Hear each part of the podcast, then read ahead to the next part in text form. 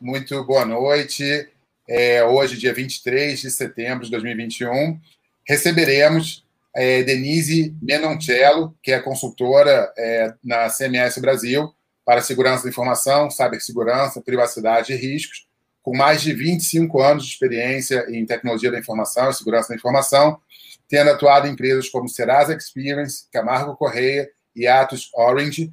Ela é vice-líder ONCE Brasil, Latam e Women in Cybersecurity, organização sem fins lucrativos, com o objetivo de fomentar mulheres na área de cibersegurança.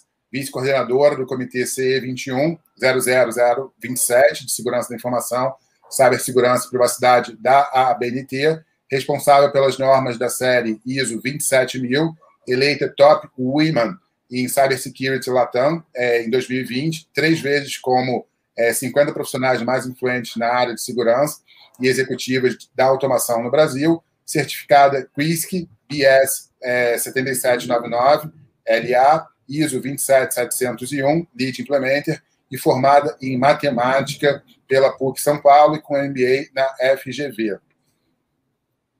Cláudia? Vamos lá, Léo. Então, hoje nós vamos falar sobre normas técnicas, né? Por que, que você vai começar do zero ou tentar adequar uma empresa da sua cabeça se já existe várias metodologias no mercado? Uma delas é o framework da ISO. É isso que a gente vai abordar nesse, hoje, nesse episódio. Legal. Então, é, com vocês, é Denise, muito boa noite. Um prazer boa imenso. Boa noite, boa noite, Léo, boa noite, Cláudio, boa noite, pessoal. Tudo bem com vocês? Um pouquinho mais para cá. Fico mais um pouquinho no meio. Não, agora melhorou. Tudo bem com vocês? Tudo, Tudo ótimo. Muito obrigado por aceitar nosso convite. É um prazer. Eu que agradeço o convite. Eu que agradeço vocês pelo convite, né? E vamos lá, estou à disposição. Cláudio. Então, é, como eu falei logo na introdução, né, são vários frameworks de adequação. Um deles é o framework da ISO, o mais recente, o 27701, né? É, e ela tem todo o seu desdobramento. Mas falando em normas técnicas, para a gente colocar todo mundo, pelo menos na mesma página, que são as normas técnicas, né? Como é que elas são elaboradas? E, e assim, como alguém decide que precisa ser elaborada uma norma técnica para aquele tema? Então, é assim. É, a norma técnica nada mais é do que uma regra, uma diretriz, né? É um documento que é, se elabora para se colocar regras, diretrizes, melhores práticas, né? E que todo mundo vai seguir, é um padrão, né? E como é que você vai é, elaborar uma norma técnica? Normalmente, é, a partir de uma necessidade de mercado, de um problema que um, um setor tenha ou que um, uh, é, uma especificidade, por exemplo, a gente pode falar de educacional tenha, né? Então, vai se elaborar uma norma né, com um padrão que vai ser seguido a partir daquele momento que aquela norma for é, publicada com as diretrizes dizendo, ó, vai fazer A, B, C, D, enfim, o que, referente àquele tema, certo? Então, e para isso é que serve a norma técnica e para isso é que se trabalha nos comitês técnicos das associações que geram normas, que existem associações em diversos lugares do mundo. No Brasil, no nosso caso, é a Associação Brasileira de Normas Técnicas, que é a ABNT, né? Que é a organização não governamental que está por trás de, é, de todas as nossas normas técnicas e que é um par, na realidade, ele é um espelho do Comitê da ISO aqui no Brasil para as normas ISO internacionais. Tá? Então é isso. Não sei se ficou claro. Ficou, ficou assim. Ficou assim. É, é, uma coisa interessante, né, até uma curiosidade, é, que a, a ISO, né, se a gente fosse traduzir ali e usar é, as palavras em inglês, né, que é International Accreditation, é, é aliás, desculpa, até confundi o nome. É, é, Standardization. International Organization for Standardization, né, que é ISO, é, a gente, na verdade, se fosse usar um anagrama, uma sigla, seria iOS, né? em francês, OIN, por exemplo. Mas a ISO, quando ela foi criada, foi estabelecido que seria seguido ali com base até na palavra grega ISOs, né? e seria a mesma sigla para qualquer lugar do mundo, razão uhum. pela qual é justamente esse nome aí é International Organization for Standardization, ao invés das outras siglas aí. Então, realmente não é uma, uma sigla como a ONU, por exemplo, que é UN no, no, nos Estados Unidos, ONU no Brasil e por aí vai. Uma curiosidade. Exatamente. Mas é uma coisa interessante, né, o, o, o Denise, nessa pergunta que o, o Cláudio fez, até aprofundando um pouquinho mais, quando ele pergunta quem decide quem vai elaborar uma norma ou não, imagine o seguinte: se o Cláudio quisesse elaborar uma norma é, internacional, provavelmente ele não conseguiria, né? porque, é, em realidade, teria que ser um representante daquele, é, daquele é, organismo internacional né, que representa o país, a nação, como a BNT representa o Brasil, Sim. e aí o representante de determinado comitê faria o Work Proposal, né, o WP, é, junto à ISO, salvo engano, a Casco, lá deles, e aí começaria Isso. aqueles sete estágios que são longos Isso mesmo. Isso mesmo. Mas assim, se o Cláudio quiser propor uma norma, porque vamos supor que a empresa onde ele trabalha precise de uma norma técnica ou de um padrão para uma determinada coisa que está acontecendo lá na empresa dele, tá? Ele pode ir até a BNT e ele, ele pode propor na BNT, tá? Assim, e aí a norma pode ser desenvolvida na BNT, e aí, a partir daí, a BNT pode propor que essa norma vire uma norma ISO, mas antes disso ela pode ser uma norma brasileira. Ela não precisa ser necessariamente uma norma ISO. Tá? Sim, sim. A gente tem uma norma que está ficando um pouquinho famosa aqui no Brasil, que é a 16.167, que fala de diretrizes para classificação, rotulação, isso, tratamento e gestão da informação, que nasceu no Brasil, né? E pode se tornar uma. Exatamente. Foi o nosso comitê que fez essa. O Léo participa do mesmo comitê que eu faço parte, foi o nosso comitê que desenvolveu essa norma, né? É, e é uma norma desenvolvida completamente no Brasil, entendeu? Do, do zero.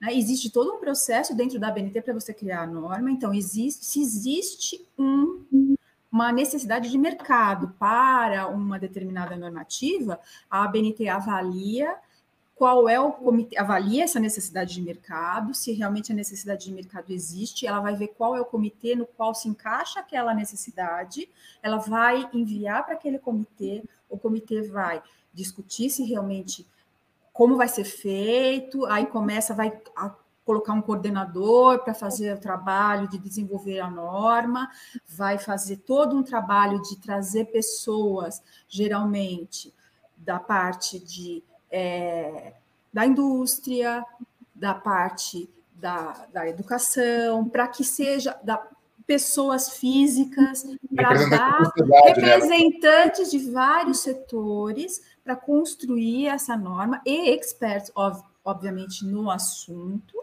né, que é o que é o mais importante, né, para poder construir a normativa. Aí constrói aquela normativa. A partir do momento que o projeto de norma está pronto, o que acontece? Ele passa por uma revisão, né, é, de, inclusive de, de semântica, de português, de revisão todinha bonitinho, ele vai aí, ele é aprovado pelo comitê e ele vai uhum. para a consulta pública. Ou seja, ainda depois disso, ele tem é, que ser aprovado pelo público em geral. Ele fica de 30 a 90 dias, dependendo do projeto, aí eu não sei a BNT que tem direitinho esses prazos, tá? Ele fica no site da BNT para que as pessoas possam ler, elas podem fazer download da, da, da, do projeto de norma e dar o seu, fazer os seus comentários.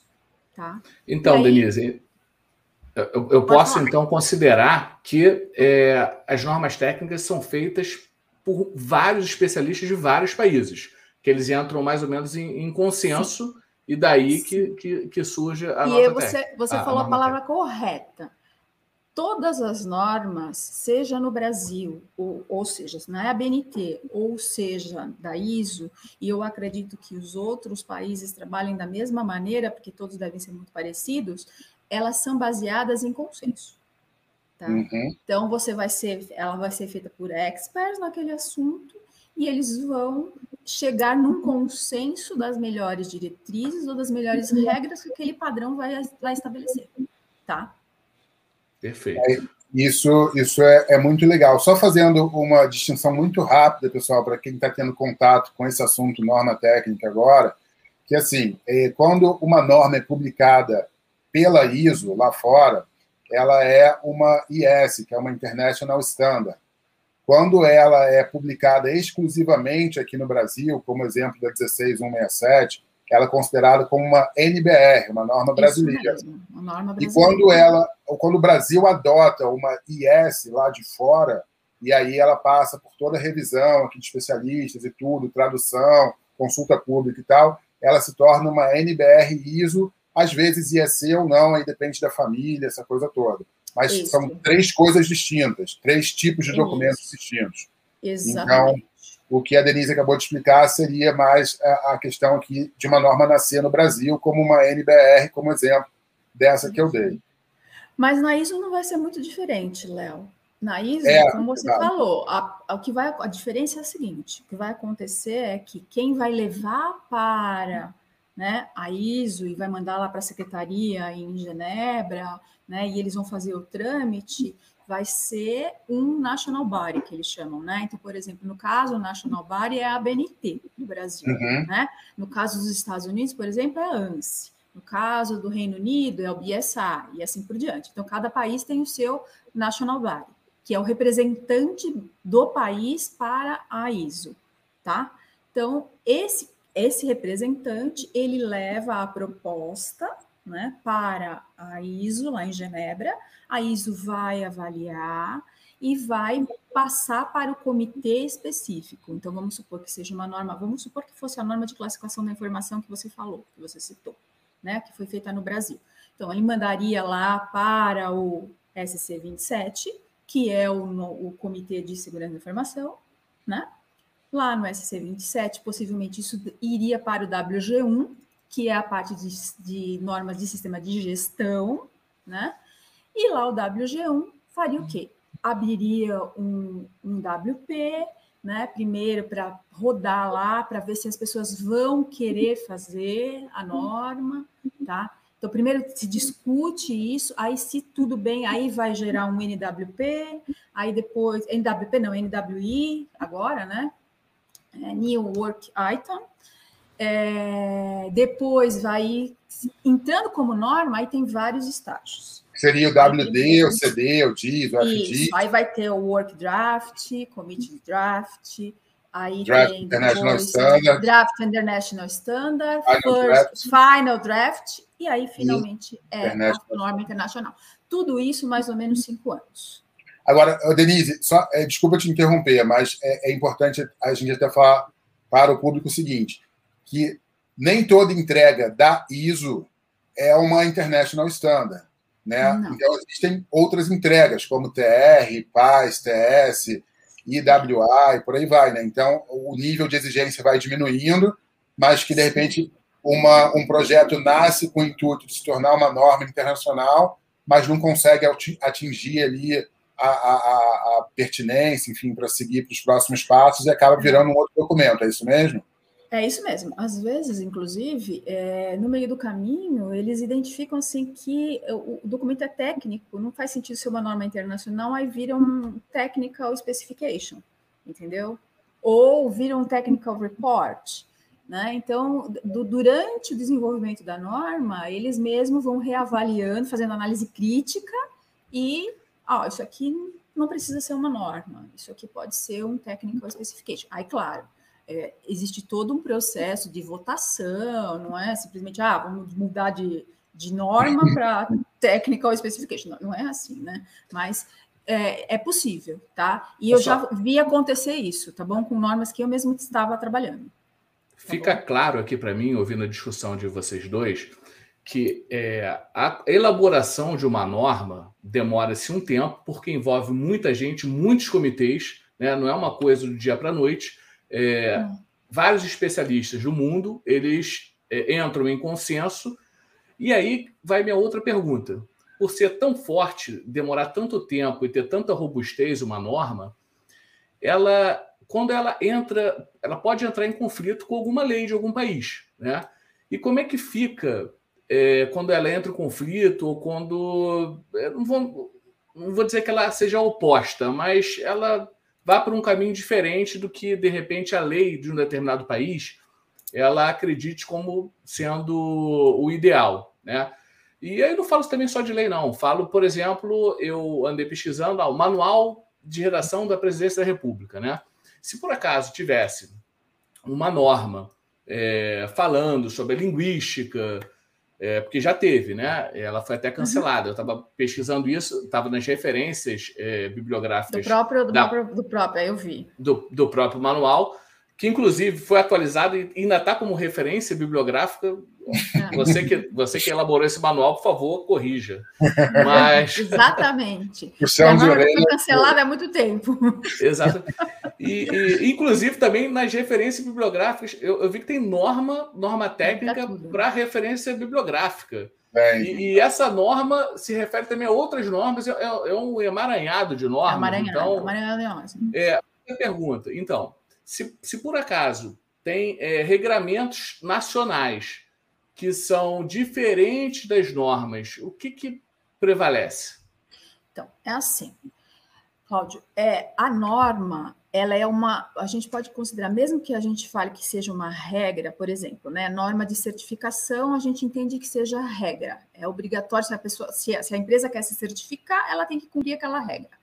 Mas a lei então, assim, lei, regulamento, é, tudo que tem a ver com a lei do país, ou seja, o legislativo, tá?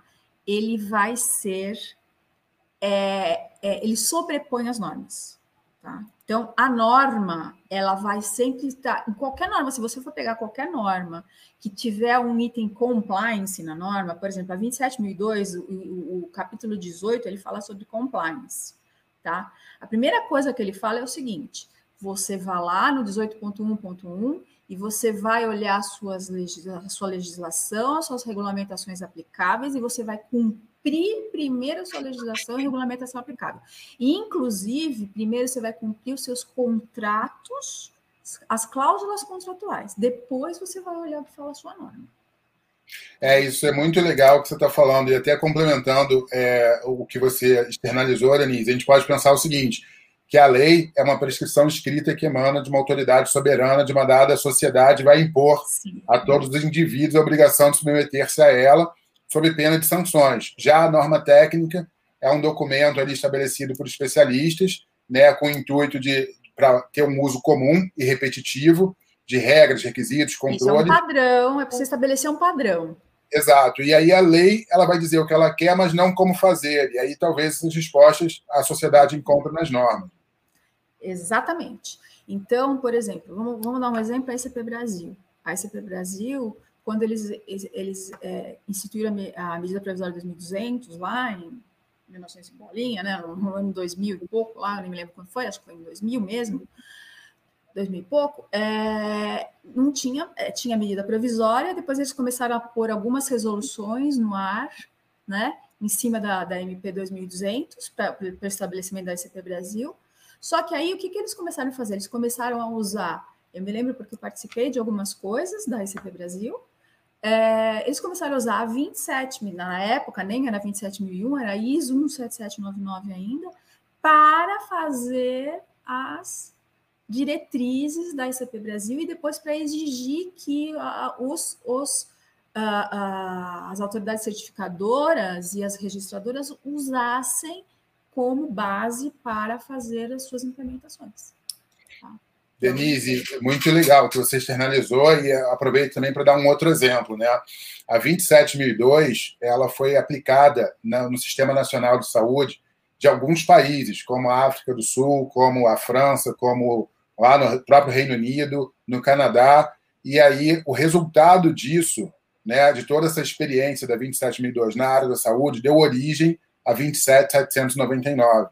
Então, assim, uma norma muito rica na área da saúde, que é um exemplo de funcionamento ali é, da, da, norma com a lei de uma forma sinérgica, né, dando um resultado muito bom. Isso então, é muito legal. Porque a ISO também tem, a gente também tem algumas coisas que a gente chama de é, sector specific, que são normas específicas para determinados setores. setores no sim. caso, essa é para o setor. É.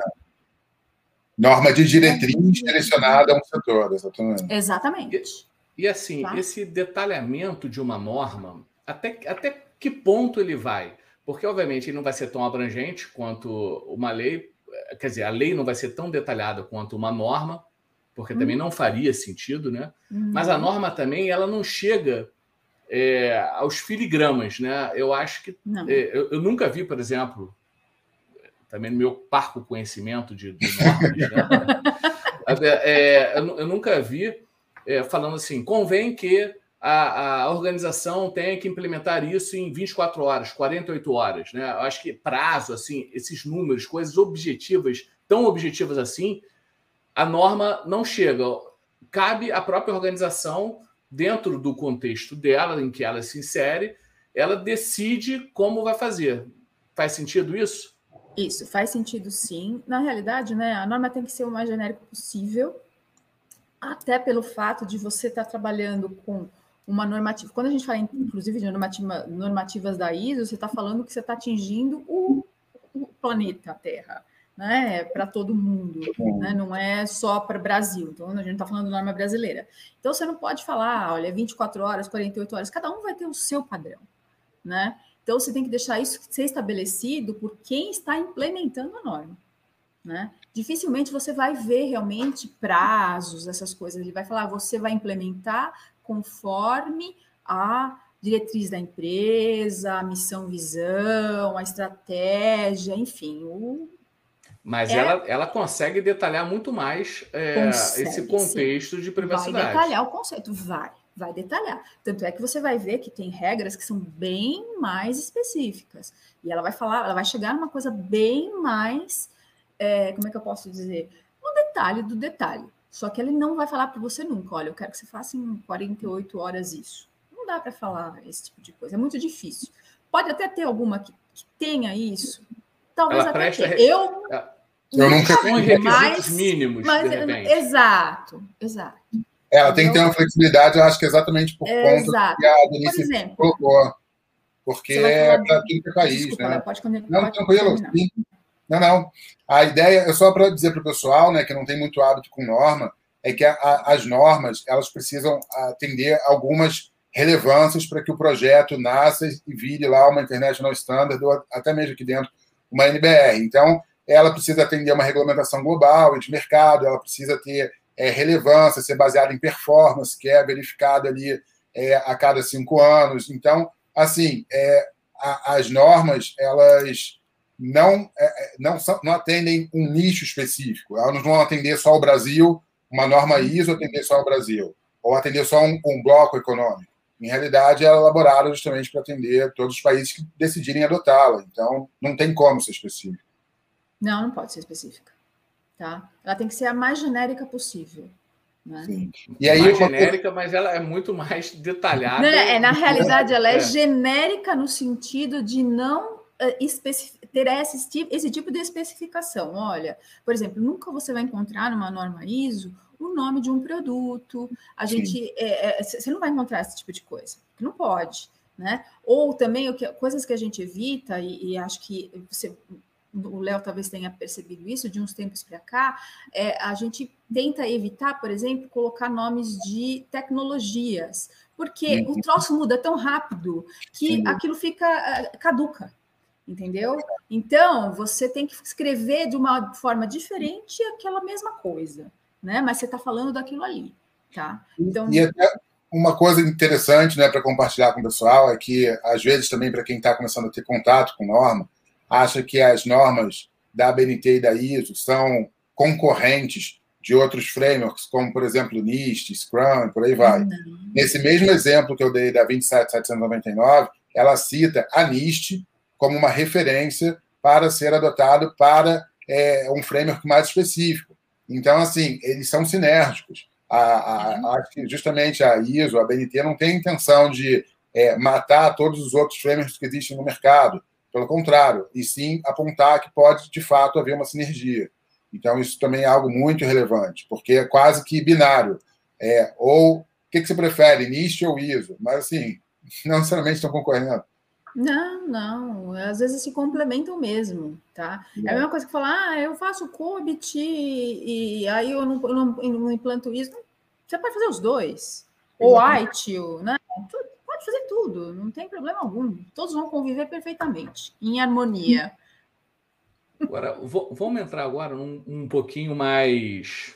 Cláudio, é... jogar essa pergunta aqui é do Jefferson, que aí pode, pode responder, Denise, fica à vontade. Normas estabelecem. Não, não.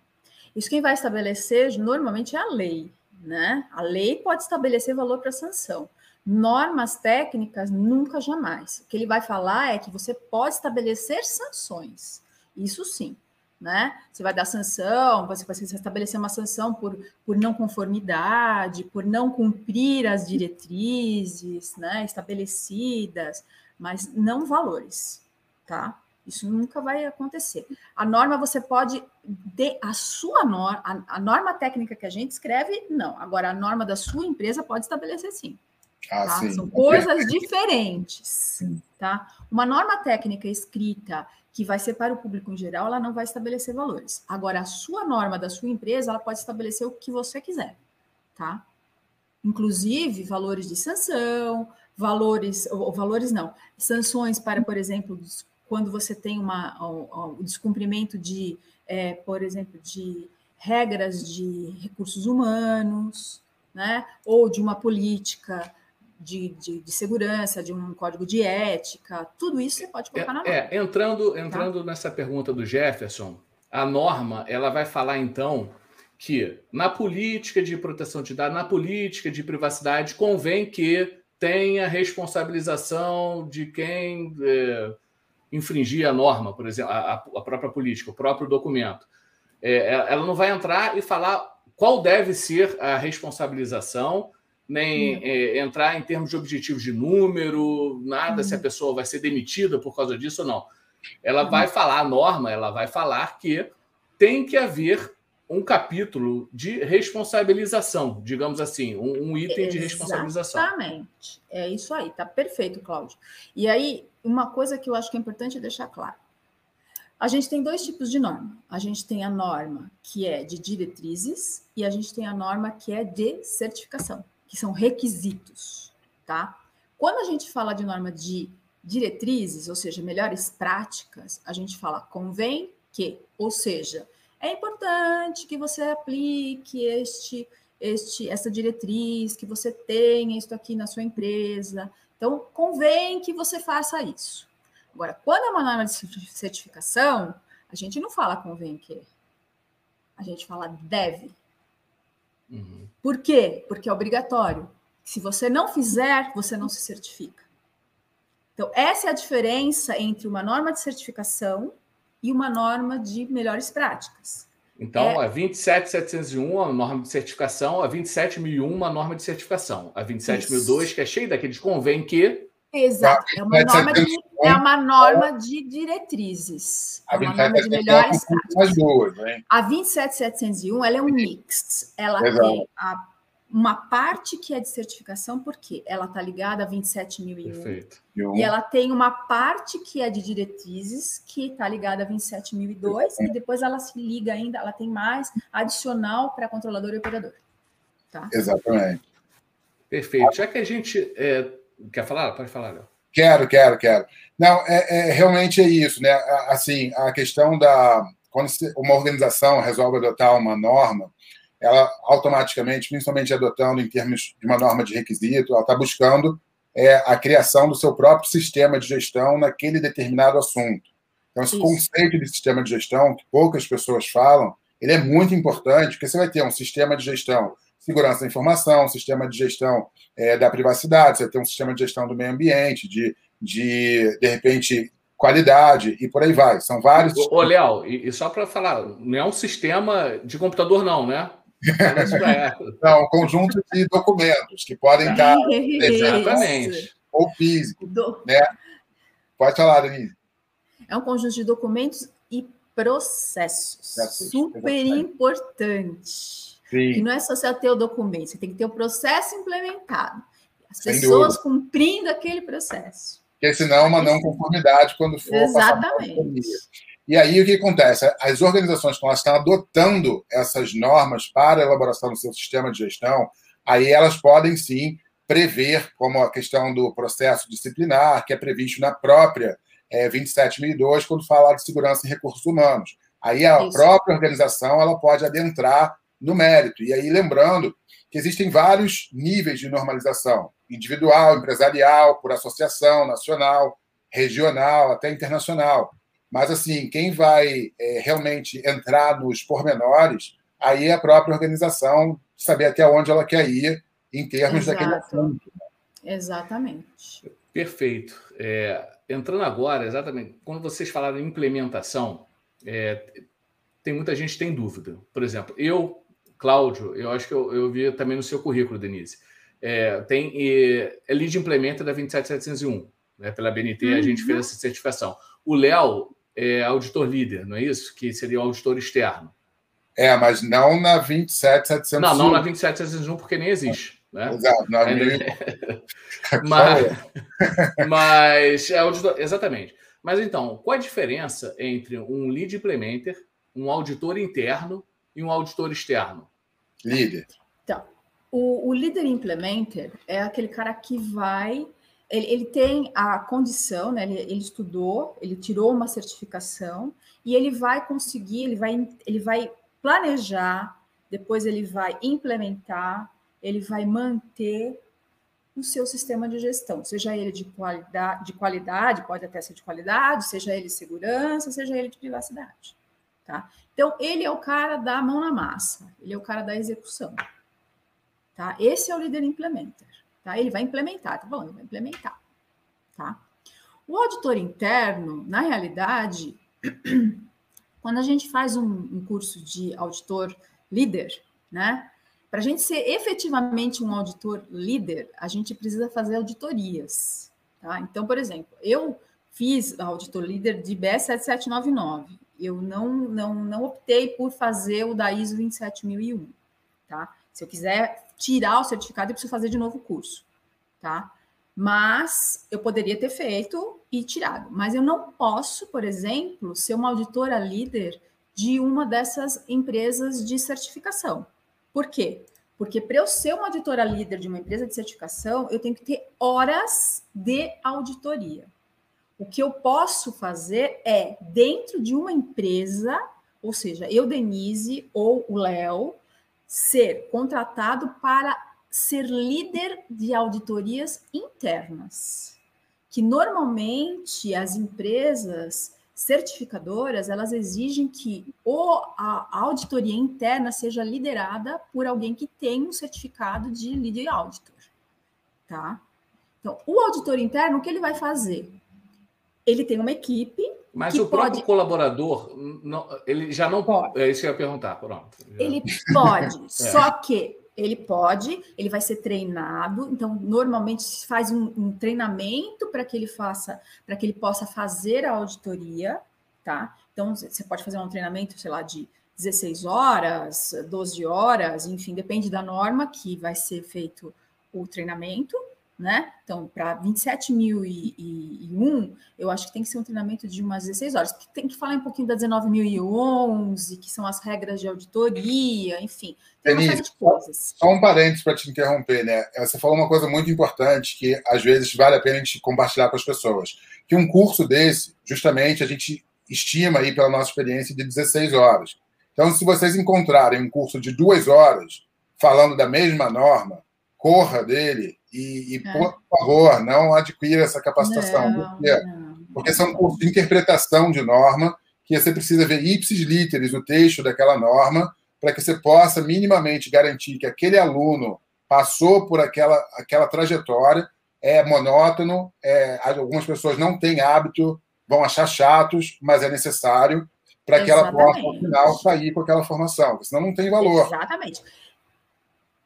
Então, Tudo tem acontece? seu valor. Pelo menos a pessoa que não sabe de nada. Esse negócio também é, é um, um, um, um, cara tão zero. É melhor, pelo menos, ele ter a visão panorâmica da coisa do que não ter nada. Ele não vai saber que existe o resto, né? Às vezes alguém pensou da norma só uns pedaços, né, Denise? E botou um curso, montou um curso. Ah, não, Às vezes ele não vai ter análise, como analisar criticamente que aquilo não tem valor, né? Exato. É, é, é, eu fico brincando, Denise, eu fico brincando com o Léo, porque é, eu acho esse ambiente de normas técnicas tão nichado assim que as organizações elas não, não usam. Não vão, a verdade é essa: muito poucas organizações é, elas aderem ou qualquer, qualquer, norma, qualquer tipo de norma. Seja para porque tem tanta norma que poderia aderir a várias coisas. Várias mas, normas. Depende. Assim, não, mas... É, o, que, o, que, o que é importante a gente dividir aqui para as pessoas, né? Uma coisa é uma organização adotar uma norma de requisito, querendo montar o seu próprio sistema de gestão e almejando um processo de auditoria que acarrete a emissão de um certificado de conformidade. Isso é, tem um custo elevado e tem uma manutenção anual. Outra coisa é essa mesma organização adotar uma série de normas, de diretrizes, que vão estar ali as boas práticas elaboradas por especialistas, a um baixo custo para melhorar os seus processos. São coisas Exato. distintas. São, Não, coisas, são coisas distintas. distintas. São mas coisas ainda assim, a gente sabe que as organizações. Eu não estou falando, não estou entrando no mérito, é, gente, aqui, de, das organizações estarem certas de não gastar dinheiro com nome. Muito pelo contrário, eu acho exatamente ao contrário. É, tem muita coisa que já está aí, já está normatizada, que as organizações já poderiam, inclusive, olhar. Tudo bem, para a pessoa física, a norma não é barata, né? Se você for parar para pensar lá.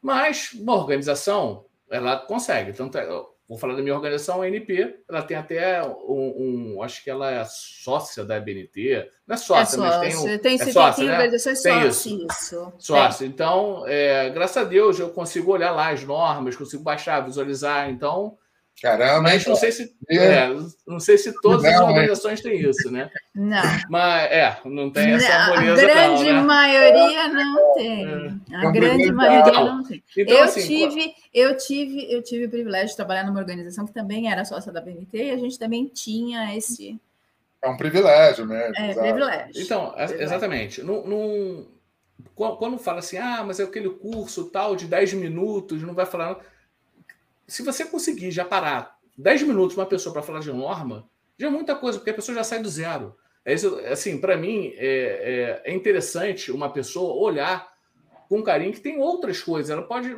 pô, tem, são especialistas né, do mundo entrar em consenso. Então, assim, já tem é, é alguma coisa pronta. Ela, ela, não precisa sair do zero. Ela não precisa inventar da cabeça dela, né? É, para fazer qualquer coisa. Tem realmente tem, acredite, tem trouxe mais tipos de normas. normas mais tem muitas. Tem, deve ter norma, eu não sei, vou chutar aqui, mas deve ter norma até é, para você sentar direito, né? Ergonomia, né? Mas tem normas de tudo. Tem, não tem? Olha lá, viu? Eu não estou falando, eu falei brincando de sentar. Acho que na própria PNT. Eu acho que tem normas de ergonomia. Então, assim. Claro, eu disse que tinha norma para rede social, e eu achei. Eu achei norma de rede social. Tem norma. Então, tem norma para tudo. Alguém lá, os caras. Então, se você procurar direitinho, você vai achar. Não precisa sair do zero, né? É, então, realmente. Bom, só, só para terminar, Cláudio, só para a gente fechar o pensamento do negócio do auditor interno e do auditor externo. Ah, desculpa, né? é verdade, Denise. É, então, assim, então, o auditor interno, o que, que ele vai fazer? Ele vai olhar né, nos seus processos. Então, você pode ter uma equipe a sua equipe vai ser treinada para poder fazer essa auditoria. E normalmente, se você não vai, não tem intenção de ter um sistema certificado, você não precisa nem da auditoria externa. Você vai ficar só com a sua auditoria interna Sim. e ali você vai olhar os seus processos e está terminado. Ele vai olhar se você está cumprindo aquilo que as diretrizes da norma estão te pedindo e aquilo que você escreveu nas suas normas, que é o Por mais um importante. Baixo, né? Por quê? Exatamente, porque o seu processo é o que vai estar escrito lá. E é o que importa é você está seguindo a diretriz que a norma pediu e ali está ali o seu processo. Você executa o seu processo. Você está tirando os indicadores que você está colocando aqui na sua norma, né? Você está fazendo tudo direitinho. Então é isso que eu quero ver. Você tem que me mostrar aquilo que está escrito aqui. Você executa o que está escrito. Tá? Então é isso. Agora, se você está numa certificação, ou seja, você tem um sistema de gestão implementado, aí o negócio é um pouquinho diferente. Porque aí você vai ter que ter uma auditoria de terceira parte, que aí é a, auditoria desse, o, o certificador, tá? Aí você vai contratar um certificador, que aí a gente vai falar lá do acreditador, né? O acreditador, a gente indica contratar um certificador que seja acreditado, certo? o certificado ser reconhecido no mercado, né? Mas, de qualquer maneira, o que vai acontecer? Esse cara, ele pode vir, se é uma primeira auditoria, ele pode vir para fazer uma pré-certificação, normalmente ele faz uma pré-certificação, depois ele faz a certificação, né? E isso aí num período mais ou menos de 30 dias de diferença, tá? Por quê? Porque ele vem, como você nunca fez a auditoria, ele vem para olhar se está tudo bem, para não, não, já não te bombar logo de cara, então ele vem, faz uma pré-certificação, né? Olha, ah, aqui tem problema, corrige, aqui tem problema, tem corrige, aqui tem problema, corrige, ele te dá 30 dias para você corrigir os problemas, aí ele vem e faz a auditoria. A primeira. A partir ah, então dali. Dá uma chancezinha para a organização. É, dá. É, aí, aí é, aí depois ele faz anualmente uma auditoria de recertificação, na realidade ele é uma manutenção que eles chamam, e a, a cada três anos ele faz a de recertificação. Aí sim. Mas nem toda certificadora dá essa colher de chá, não. Né? Por quê? Ah, é? Tem isso? é, nem toda certificadora faz a pré, não. Tem certificadora que já vai direto. Então, mas aí assim, né? Eu acho que aí é uma questão da empresa sim, sim, sim. negociar, viu, Léo? Exato. Porque aí exato. a empresa pode falar, não quero, a pré vai direto. Inclusive, eu acho que é até uma, uma tratativa comercial também, né? É, por, que, que, a, por que, a empresa não quereria a é, pré? Eu, eu, quando fiz, eu, quando fiz a minha primeira certificação, lá em realmente não foi em 1900 bolinha, foi em 2000, 2001, 2001, 2002, não lembro exatamente a gente fez a pré-certificação, porque era uma das, foi uma das primeiras no Brasil, e assim, a gente não, não tinha experiência novo. nenhuma, era um assunto totalmente novo, e a gente quis a pré-certificação, e foi, acho que isso foi importante, tanto para nós como para a própria certificadora, porque era uma certificadora, é uma certificadora alemã que a gente, que a gente tinha contratado na época, e eles também estavam aprendendo, porque eles tinham sido treinados na Alemanha. Né? Sim, foi sim. bem legal o processo.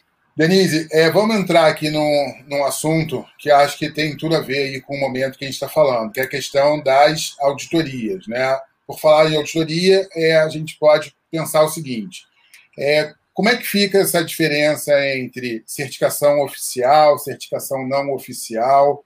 É, certificação é, tem uma diferença né, entre certificação, acreditação, é, enfim, credenciamento, que também o pessoal faz confusão, mas a gente pode até tirar ele do baralho só para falar de acreditação certificação. Como é que fica isso? Você tem como dar uma palhinha aí para gente?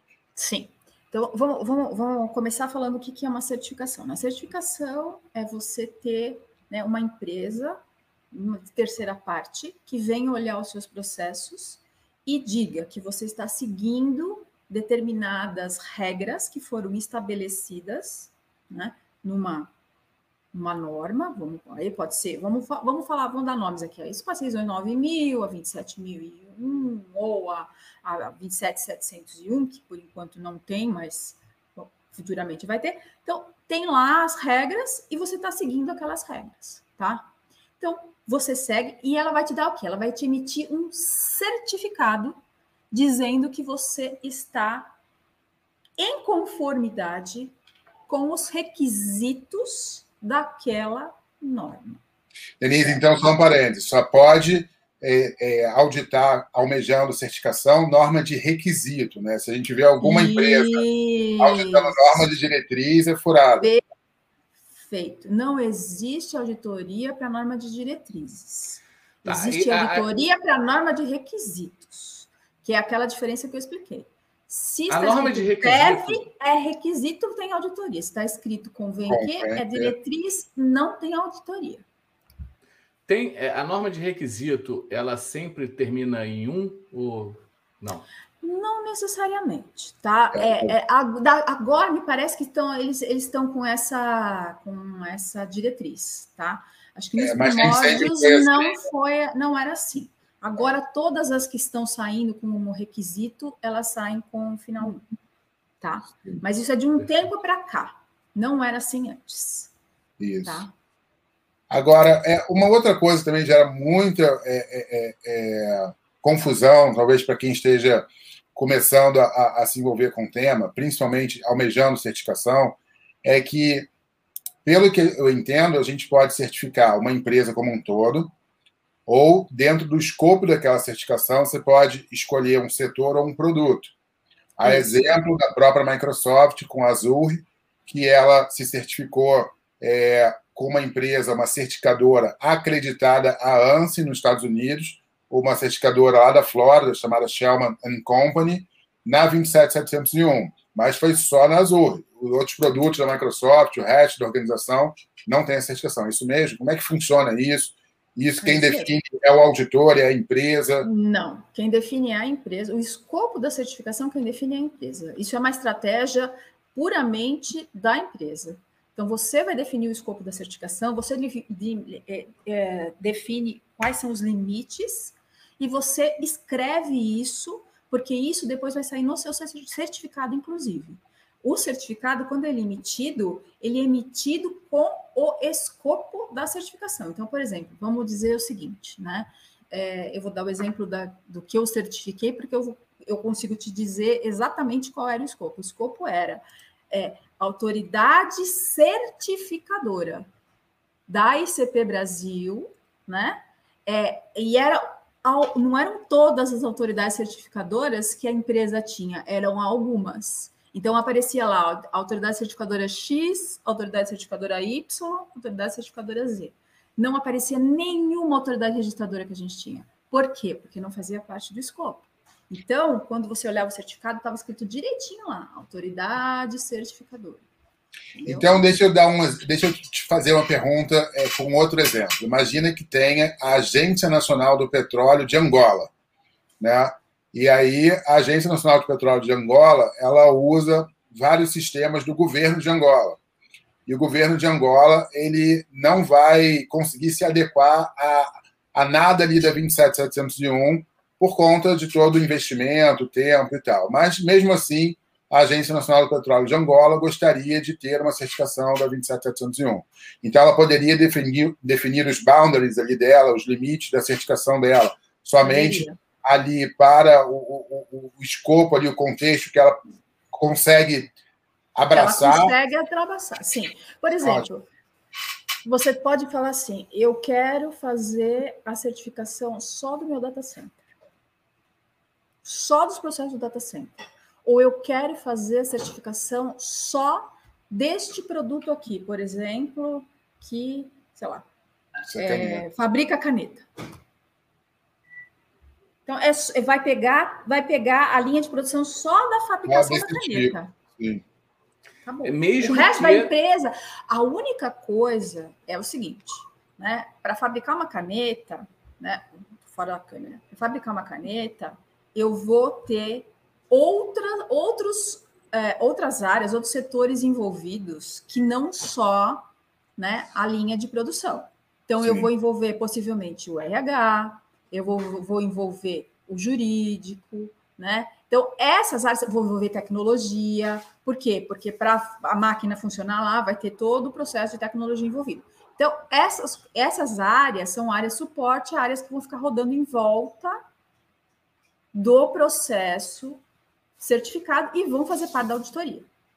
Tá? Então, eu, no meu escopo, quando eu olho o escopo, eu vou listar também as áreas que vão fazer parte, que são áreas suporte do processo.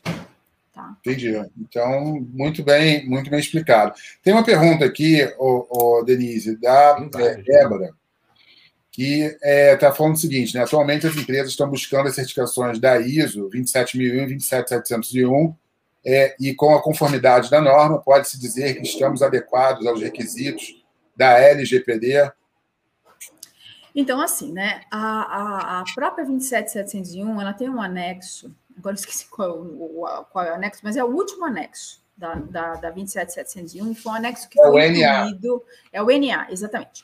O anexo NA, que foi incluído na tradução feita aqui no Brasil, né, que esse anexo ele faz uma relação entre as as uh, cláusulas, uh, as cláusulas da norma e as cláusulas da uh, LGPD, tá? N barra, desculpa, é, N, N barra, NA da 27001.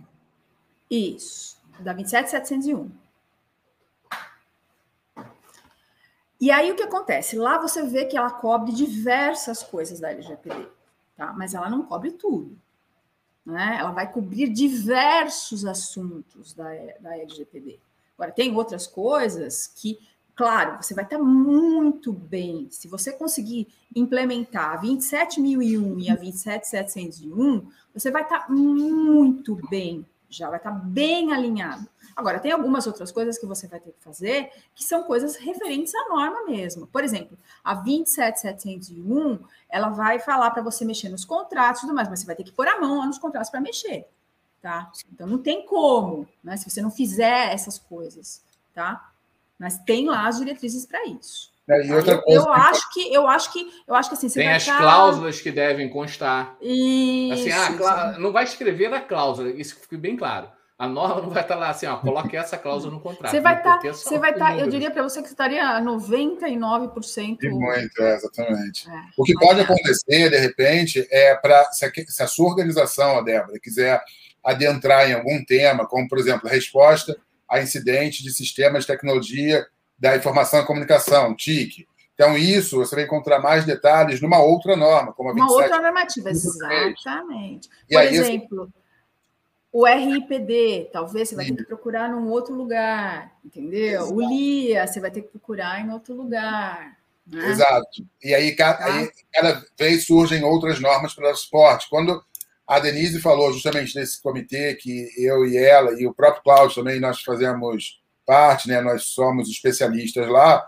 É, o que acontece atualmente, quando a gente pensa é, fazendo um espelho ali para ISO, tem cerca de mais de 200 normas que falam desse tema de privacidade e proteção de dados.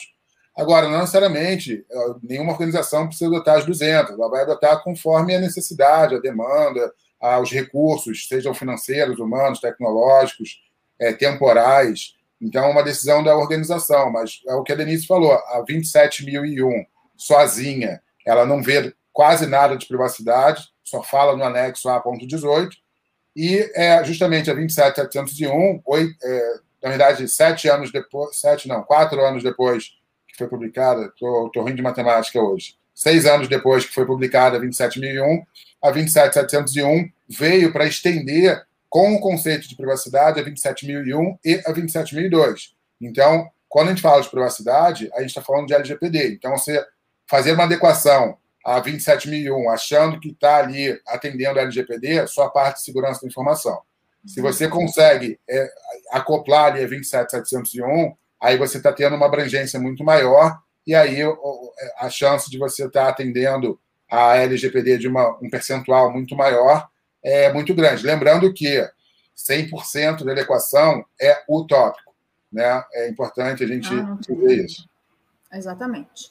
Mas é isso mesmo que a gente falou, precisa de outras normas de suporte é, para alguns assuntos específicos. Sim. Cláudio, está no mudo, acho. Ô, Denise, é, Pronto, agora foi. Então, vamos falar sobre a família das normas. A gente está quase, quase acabando o programa, agora que eu estou vendo aqui, o tempo passa muito rápido. Né?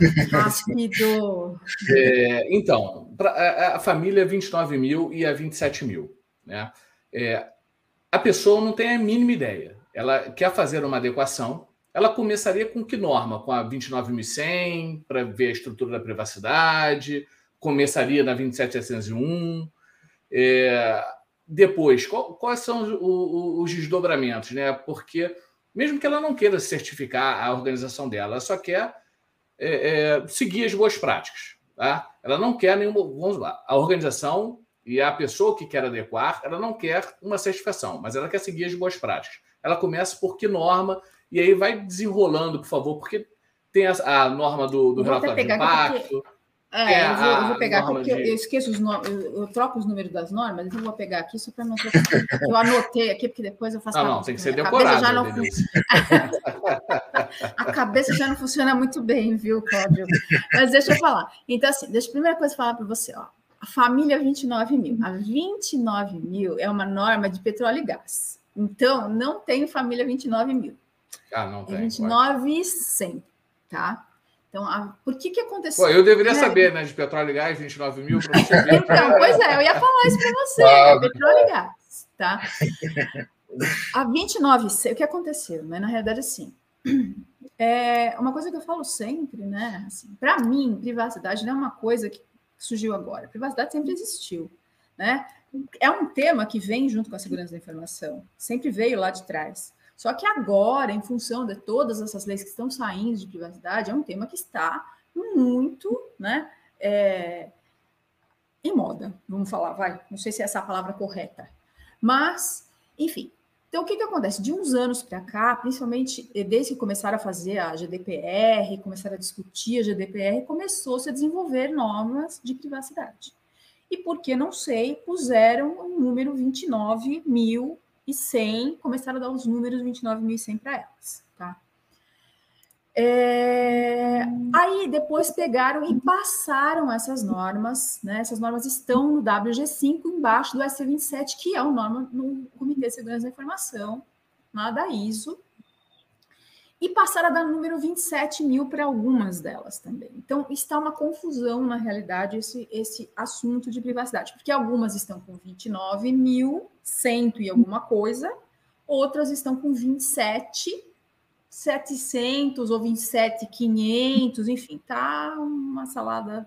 Denise, pra, só fazendo um, um parênteses, desculpa te cortar, mas a própria 27701, quando ela nasceu lá no projeto dela, a, se eu não me engano, até diz né, Draft International Standards, ela, ela era 27552. É, então, era isso mesmo, era isso mesmo, eu me lembro. E aí virou 701, porque também não sei. Mas aí, o que, que acontece? É... Na minha visão, tá, Cláudio? Eu acho que assim, se você vai começar um projeto de privacidade, a primeira coisa que você tem que fazer é olhar a estrutura. Se você vai olhar a estrutura, você tem que olhar 29.100. Perfeito. Por quê? Porque ela vai te dar a estrutura de privacidade. Ela vai te falar o que é privacidade, ela vai te definir os termos de privacidade, ela vai falar cores, que cores de privacidade, ela vai te dar tudo bonitinho, salvaguardas, tudo bonitinho lá. Então você vai pegar a primeira 29.100, aí você olhar, olhar 29.100 e vai implementar conforme a 29.100. Aí depois que você tiver a 29.100 já bonitinha ali, Aí sim, você pode olhar a 27701 e o restante das outras normas. Tá? Denise. Mas, diga. Tem até uma coisa, né? Que se algum apressadinho for direto ali para 27701, na cláusula segunda, que é referência normativa, vai estar apontando justamente a 29.100. 29.100, exatamente. Volte algumas casas e, e veja essa daqui. Ve... Exatamente. Primeiro 29.100. Tecnicamente seria avançar, né? Porque 29.100 está à frente da 27.100. não, não do pessoal. É. Mas isso é a bagunça dos números. Mas é, é exatamente isso, tá, Cláudio? Então, assim, você vai, olharia 29.100, depois você. Aí você pode ir para 27.701. Na realidade, porque assim, hoje em dia, né, se a gente estiver falando de eh, empresas de médio porte para cima, não de pequenas empresas, pequenas empresas é mais difícil, né? Mas de médio porte para cima, todas elas já falam de segurança da informação. Então, uhum. normalmente, ela já tem um pequeno pequeno ou muito alinhamento com a 27.002. Uhum. Se ela já tem um alinhamento com a 27.002, quando ela for olhar para a 27.701, não vai ser tão difícil, tá? Sim. Porque ela vai ignorar a parte da 27.001, se ela não quer a certificação, ela não precisa olhar para aquele pedaço, certo? Se ela não quer a certificação. Ela vai olhar só para a parte da 27.002 e a parte do operador e controlador. Tá? Agora, se ela quer a certificação, ela vai ter que olhar para a parte da 27.001, sim. Então, Denise, uma pergunta também, né? Eu estou começando com normas hoje aqui no programa, né? Na hora do GPO. Aí eu fico vendo um monte de norma que está entrando na moda ali, a 29134, que fala de avaliação de impacto para a cidade, a 29184, que fala ah, de, de privacidade. De privacidade, a própria 29151, que se tornou queridinha ali de código de prática para proteção de dados pessoais. Então não teria muito efeito a organização como um todo sair correndo já para essas, né? Se minimamente não entender a estrutura de privacidade, lembrando que provavelmente essas mesmas normas elas vão citar a 29.100 como uma referência normativa. Exatamente. Na verdade, se você não tem a estrutura de privacidade, não adianta você querer começar a montar, por exemplo, avisos de privacidade consentimento, você não tem a estrutura montada, né? Tem que montar a estrutura de privacidade primeiro. E assim, tem que ter um é, arcabouço, é... né? Se você norma... quer um sistema de gestão de privacidade, né, Léo?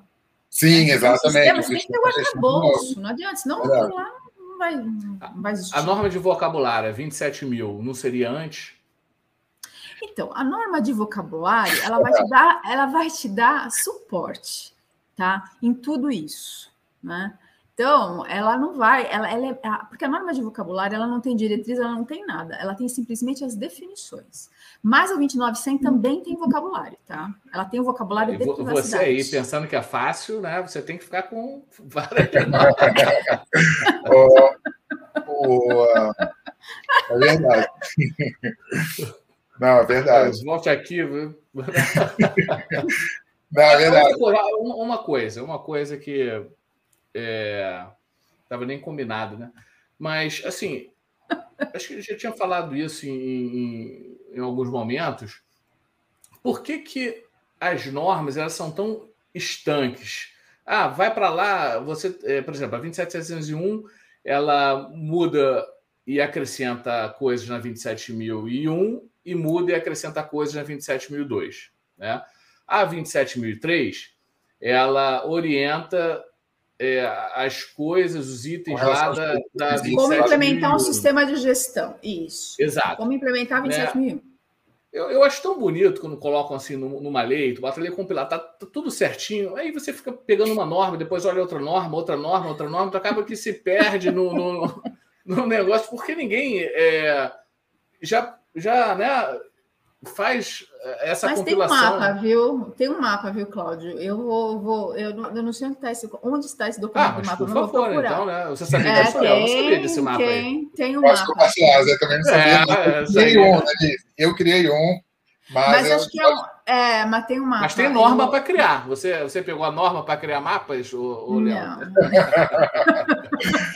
a 27 mil, ela fala alguma coisa dos tipos de norma, mas o grande problema da 27 mil, que é a norma de vocabulário, é porque, é, como ela está em inglês ou francês, que foram os idiomas padrões ali quando ela foi publicada como International Standard, a gente não tem ela na versão em português não, ainda. Não tem mesmo. Procurei, eu confirmei, viu? Eu confirmei, ela não tem mesmo. Eu procurei na, na, na, na norma lá no, no, em Portugal, procurei em Portugal e mesmo assim não achei. Então, não, não tem é, mesmo. Ficou só em inglês e francês. Acho. Mandar um recado é. aí para o Ariosto que o próximo grupo de trabalho, eu e Denise, traduzindo aí a 27 mil. Eu, eu, eu não. Por que, que foi definido que não foi a ser traduzida essa norma? Eu não me lembro, eu preciso falar com o Ariosto por causa disso, eu não me lembro mesmo, eu preciso perguntar para ele por que, que não foi definido que não ia traduzir. Mas não, não, não, não, não, Léo.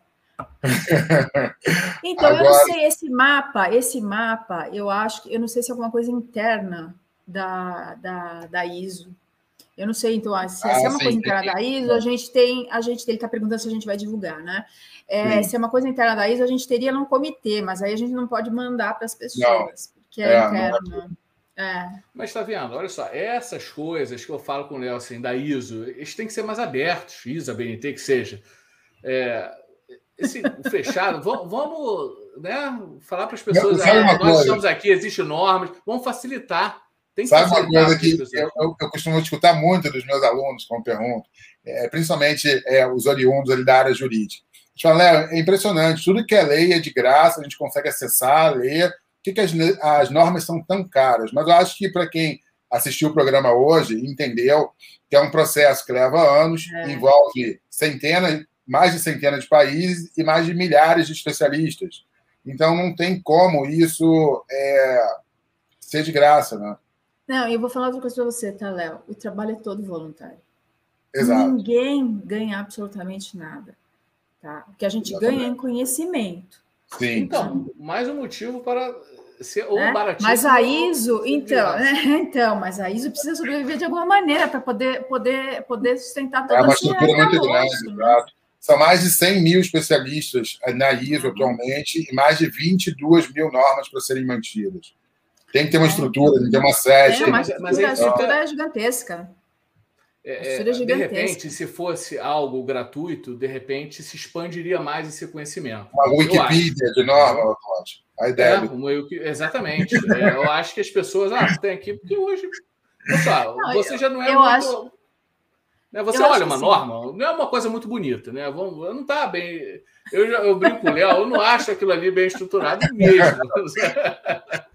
Mas assim, né? ainda mais na 27601 que é uma coisa que você tem que ficar olhando para cá, para cá, para cá. E você Cláudio, olha, olha, que legal, olha que legal. Você pode levantar a bandeira aqui ao vivo, hoje, ó, 23 de setembro, para você ter uns voluntários para criar uma Wikipedia de norma.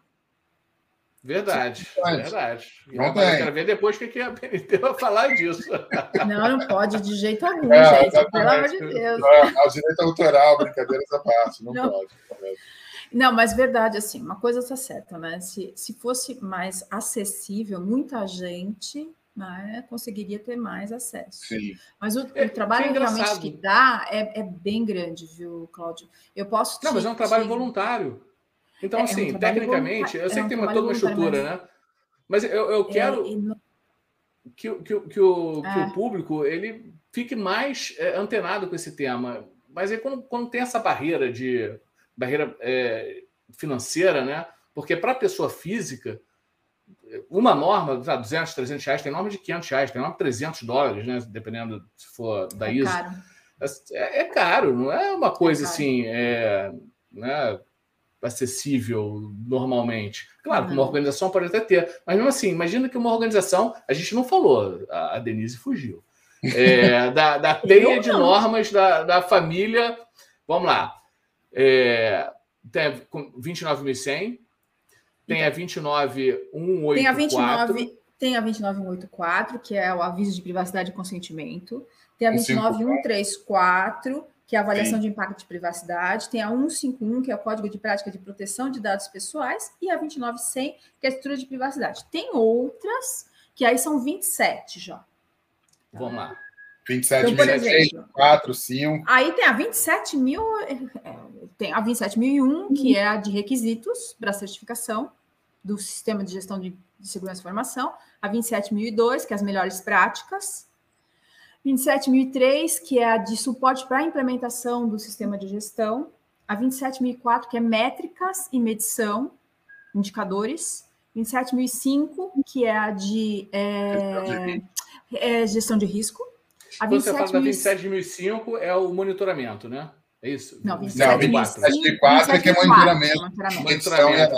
Ah, monitoração é monitoramento. Isso. 27.005 é gestão de risco de segurança e informação. Isso, 27.005 A 27.006 é a norma de é, requisitos para os organismos certificadores na. De acreditação também. Isso, na, na 27. Que não tem nenhum hoje. Não, não tem, tem, pra, tem, tem já, não, mas eu estou para o sistema no de Brasil. gestão de segurança e informação. Vai Isso. ter a norma, ela está sendo alterada para o sistema de privacidade. Ah, tá. Hoje já existe o 27.006 para o sistema de gestão de segurança e informação. Para 27.001 para a certificação Isso. da 27001. Mas para a certificação ah. da 27701 ainda não existe. Não. E também não existe nenhuma organização hoje acreditada, é, pelo, é, acreditada pelo Inmetro no Brasil. Não, na e nem no mundo, e nem no mundo ainda não tem nenhuma acreditada, tá? No Aí mundo, gente... você chegou a ver aquilo da, da Shellman Company? Da, daquela... Então, não, eu olhei, eu olhei um, eu olhei um, um um site de uh, é, organismos certificados, uh, organismos acreditados em 27 mil, 27.701, não tem nenhum. Tá. Então, então essa então, não tem Company... não tem certificado.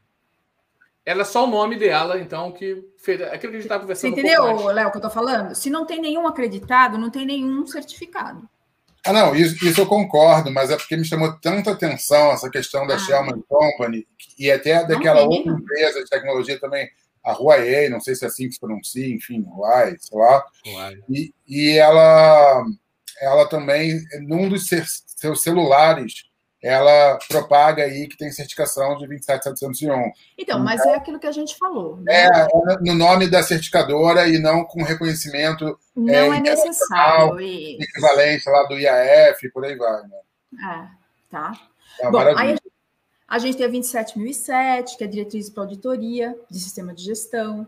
27.014, que é governança, 17, que é código de prática de SI para serviço em nuvem. 27.014 é governança em privacidade? Não, é governança é de segurança. Informação. Segurança informação. Governança de segurança. Segurança tá? informação. Tudo que eu estou falando aqui é segurança agora. Tá? Sim. A 27.018, por coincidência, é para, é para privacidade. Ela é código de prática de proteção de dados pessoais em nuvem tá? Para quem opera dados pessoais. Aí eu tenho a 032, que é a diretriz de segurança cibernética, a 030, tudo isso aqui que eu estou falando para vocês já é tudo NBR, tá? É tudo norma que a gente já é, é, é, tem como norma brasileira, tá? Então são normas ISO que já foram adotadas no Brasil. A 037 é a identificação, coleta, aquisição e, e é, preservação de evidências digitais para investigação forense. forense. 27038, especificação para redação digital, também é para forense. Aí a 27701, que é a, a, a, de privacidade, do sistema de gestão uhum. de privacidade. Aí a gente tem, sendo desenvolvida ainda, é, a 27557, que é a de é, Risk Management para Privacy, tá? E a 27555, que já foi publicada mas a gente ainda não não fez, não mexeu no nosso comitê. Né? Agora, na próxima reunião, que deve ser agora em outubro, a gente deve votar, porque ela estava em FDIS. Pelo que eu vi, a, a ISO publicou agora, publicou nesses dias, tá? Então, ah, ela é como excluir os dados, é a norma de exclusão de dados pessoais. Com boas práticas, interessantíssimo. Exatamente.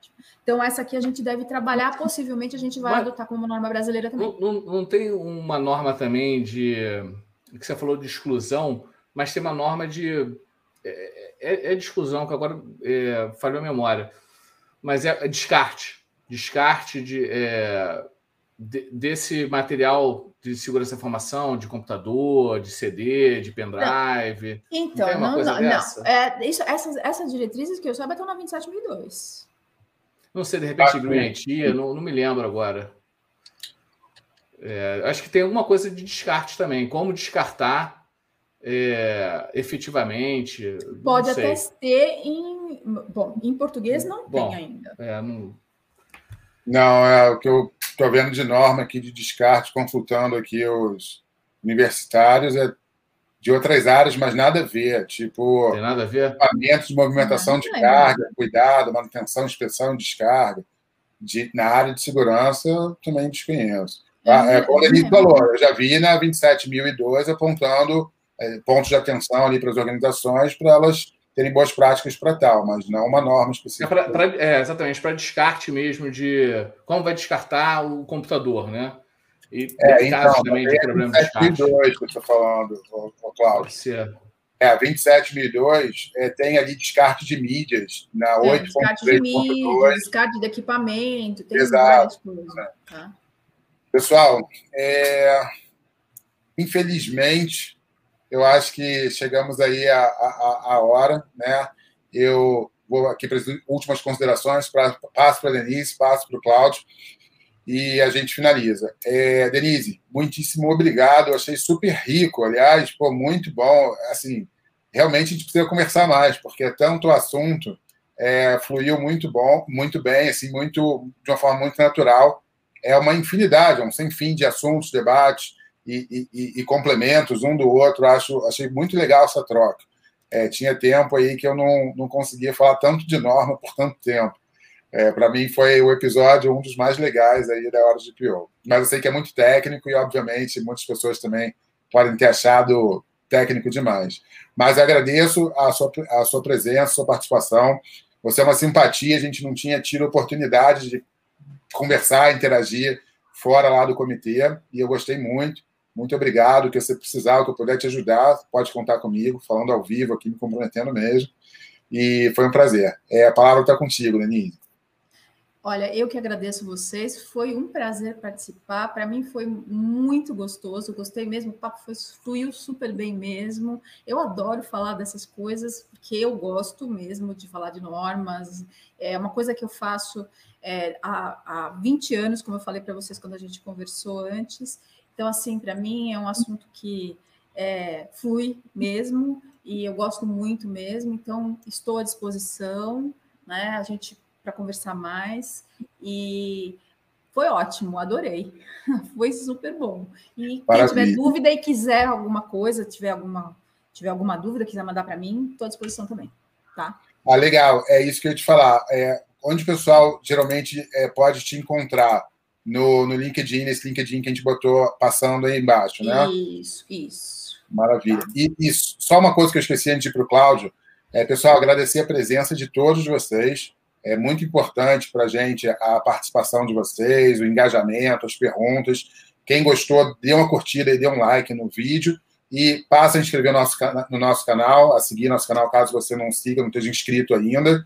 E para os próximos episódios, não se esqueça de ativar o lembrete, que aí ele vai passar a te avisar ali para os próximos eventos. Cláudio, Denise, contigo. Bom, gente, boa noite. É, Denise, muito obrigado aí mais uma vez por ter uma hora do seu tempo aí dedicada, mais de uma hora, né? Dedicada aí para gente. É, com relação à parte técnica, realmente, no começo ali eu falei sopa de letrinha, nossa senhora, era muita coisa assim, né? Puxei aqui para coisa mais, mais tranquila. É, eu, eu, vejo que vocês realmente, Léo e Denise, vocês gostam muito de norma. Eu é, gosto eu... mais, vocês estão ó Mas é isso, gente. Então, olha só, como o Léo falou, é, não se esqueçam de curtir o, o, esse, esse vídeo, se inscreva no nosso canal, é muito importante isso para gente. A gente faz isso tudo de graça, não tem nada, sou eu e Léo fazendo tudo, tudo, tudo, de site, arte, texto, qualquer coisa ligado à hora de PO, trabalho voluntário. Sim. Né? Então, assim, é muito importante mesmo para gente. Por favor, clica aí. É, e é isso, gente. Boa noite e até quinta. Até quinta, pessoal. Tchau, Obrigada. tchau. Boa noite, gente. Tchau.